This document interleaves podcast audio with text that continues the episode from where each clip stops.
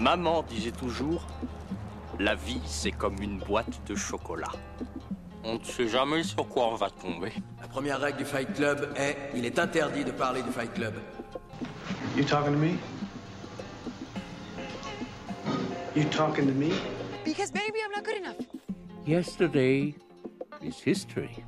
Tomorrow is a mystery, but today is a gift. That is why it is called Bonjour à toutes et à tous et bienvenue dans ce nouvel épisode d'un film pour dimanche. Alors aujourd'hui on va parler d'un nouveau film français, euh, après Nous trois rien dont j'avais parlé il y a deux semaines. Donc aujourd'hui on parle de La Belle Époque de Nicolas Bedos qui était sorti en 2019. Bon alors j'aime bien parler des réalisateurs et des auteurs de- des films dont je parle au début de mes épisodes, donc là ça va être compliqué parce que c'est Nicolas Bedos et que c'est certainement une des personnalités sur lesquelles j'ai le plus de mal à me positionner et à me faire un avis qui soit clair. Parce que c'est quelqu'un qui a globalement touché à tout ce qui a trait à la mise en scène, puisqu'il est à la fois dramaturge, metteur en scène, comédien, acteur, réalisateur, scénariste. Il a même été chroniqueur chez Ruquier euh, il y a quelques années. Bon, on va pas se mentir, il a eu toutes ces possibilités-là de d'accéder à ces plateaux, à ces métiers-là, parce qu'il est le fils de Guy Bedos à la base, aujourd'hui moins, mais à la base, du coup, euh, Guy Bedos qui est un acteur et humoriste, mais on va éviter de parler euh, de sa famille, etc., de son héritage, parce que déjà, il y a des gens qui l'ont fait mieux que moi, et que c'est pas quelque chose que j'ai particulièrement envie d'aborder. Si je disais que j'ai du mal à me faire une opinion sur la personne qu'est Bedos, c'est parce que d'un côté j'aime beaucoup ce qu'il crée, souvent.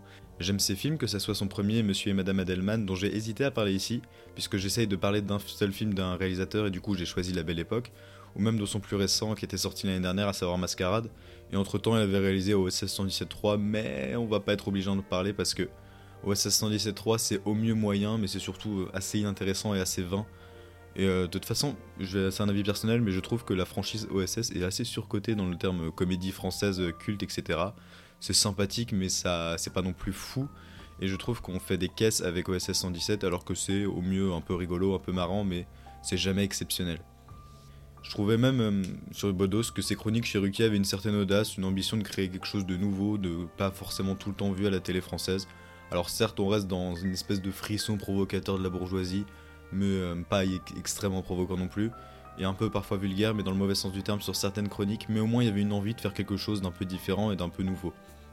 Mais quand on sort du coup de ce qui crée de, l'art en quelque sorte, j'ai plus de mal que ce soit sur ses nombreuses positions réac, son côté hautain, sûr de lui, orgueilleux, etc. On avait vu ça notamment au moment du Covid où il avait fait des déclarations sur Instagram qui étaient pas ouf, qui étaient même pas ouf du tout, mais euh, en fait, il a une façon, euh, même en dehors de ça, d'être un peu nostalgique de tout, de détester son époque, euh, comme il le fait souvent jouer à ses personnages. En vrai, Nicolas Bedos, dans l'esprit de beaucoup de personnes, c'est genre Michel Sardou, qui déteste tout le monde et qui déteste l'époque et qui aimerait bien revenir dans les années 70. Et au final, Nicolas Bedos, il fait un art et c'est une personne qui respire, je trouve, qui est l'incarnation de la vision qu'on se fait du parisien un peu pédant. Sauf que je trouve que ce sont ces défauts-là qui font que son cinéma est intéressant parce qu'il habille les personnages de ses récits à lui de ses défauts personnels. Alors oui, c'est une démarche un peu prétentieuse et narcissique, mais bon, avec Bedos, on n'est pas forcément surpris. Et c'est surtout qu'il le fait assez bien, il connaît ses traits de caractère, ce qu'il constitue en tant que personne, et il le met en scène plutôt habilement, je trouve. Et euh, pour revenir sur la belle époque, de quoi ça parle? Ça nous raconte l'histoire de Victor, qui est interprété par Daniel Auteuil, qui est un sexagénaire désabusé, qui voit sa vie bouleversée le jour où Antoine, qui est un entrepreneur, réalisateur, etc., lui propose une attraction d'un nouveau genre, une attraction qui mélange artifices théâtraux et reconstitution historique, et donc l'entreprise propose à ses clients de replonger dans l'époque de leur choix. Alors Victor lui choisit alors de revivre la semaine la plus marquante de sa vie, à savoir celle où 40 ans plus tôt, donc en 1974, il rencontra le grand amour. Et pour ceux qui ne l'auraient pas vu, ça ressemblait à ça. Tiens, ça s'appelle une chambre d'amis. Vu qu'on n'a plus d'amis, t'as qu'à dormir ici, si tant est qu'on soit amis. Tu veux plus qu'on dorme ensemble? Non, j'ai l'impression de vieillir plus vite quand je m'endors à côté de toi. Si vous deviez revivre une époque, vous choisiriez laquelle La préhistoire. J'ai couché encore avec ma femme. Cher Monsieur Drummond, votre fils et moi serions très honorés de vous offrir la soirée de votre choix dans le cadre des voyageurs du temps. Quand vous dites que vous organisez des soirées sur mesure, hein, c'est pas seulement de la pub. Concernant l'époque, vous avez une idée Le 16 mai 74. Ce jour-là, j'ai rencontré une personne que. que j'aimais beaucoup. Je dirais que vous êtes né à Grenoble, non? Et vous me connaissez très très très bien. Ah, Si vous saviez. Viens. Allez, viens. Baisse un peu la lumière. Et vous? Moi? Moi, je vous dois tout. Vous devez tout Tout. Mademoiselle Il y avait de la pluie, je crois. Il se gourre, il n'y avait pas depuis le premier soir. S'en fout. Venu quand même. Je vous remercie. Je suis juste venu chercher quelques affaires. Attends. Vous avez mis son parfum. Tu me manques. Vraiment? Elle revient quand? Elle n'est pas censée revenir, ce sont des comédiens. Margot, t'as couché avec lui en fait Je peux plus, je sais, je peux plus Je sais pas ce qui va se passer, mais vivez-le à fond. Merde Putain, je parle comme une chanson.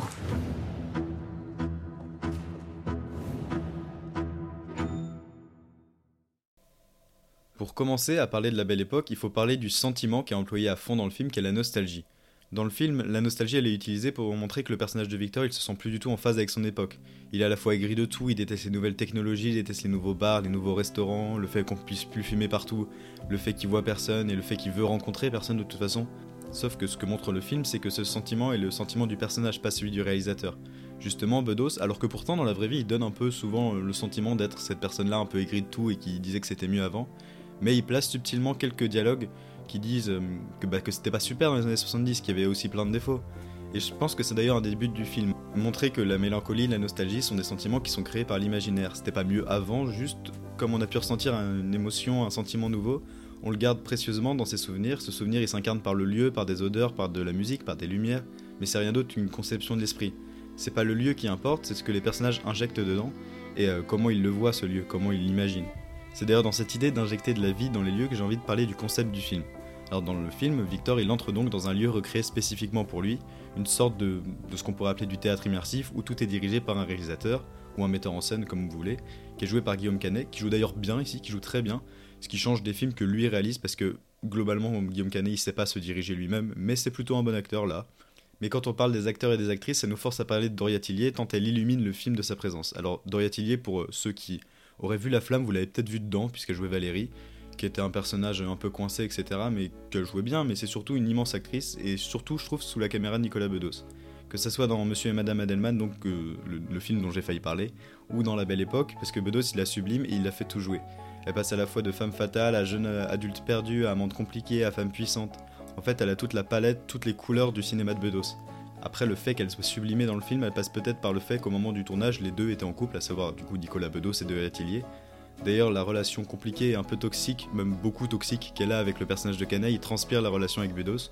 Même si j'ai évidemment pas de preuves parce que j'étais pas dans le couple, mais euh, on sent que même dans les interviews de Bedos, etc., qu'il y a des fois cette tension entre les deux, cette tension un peu toxique et pas forcément ultra saine, qui fait peut-être qu'ils se sont séparés, je crois aujourd'hui, mais je, je suis pas la presse people plus que ça, donc je sais pas mais je crois qu'ils se sont séparés. Et pour continuer sur les comédiens, j'ai envie de parler du duo Daniel Auteuil-Fanny Ardant.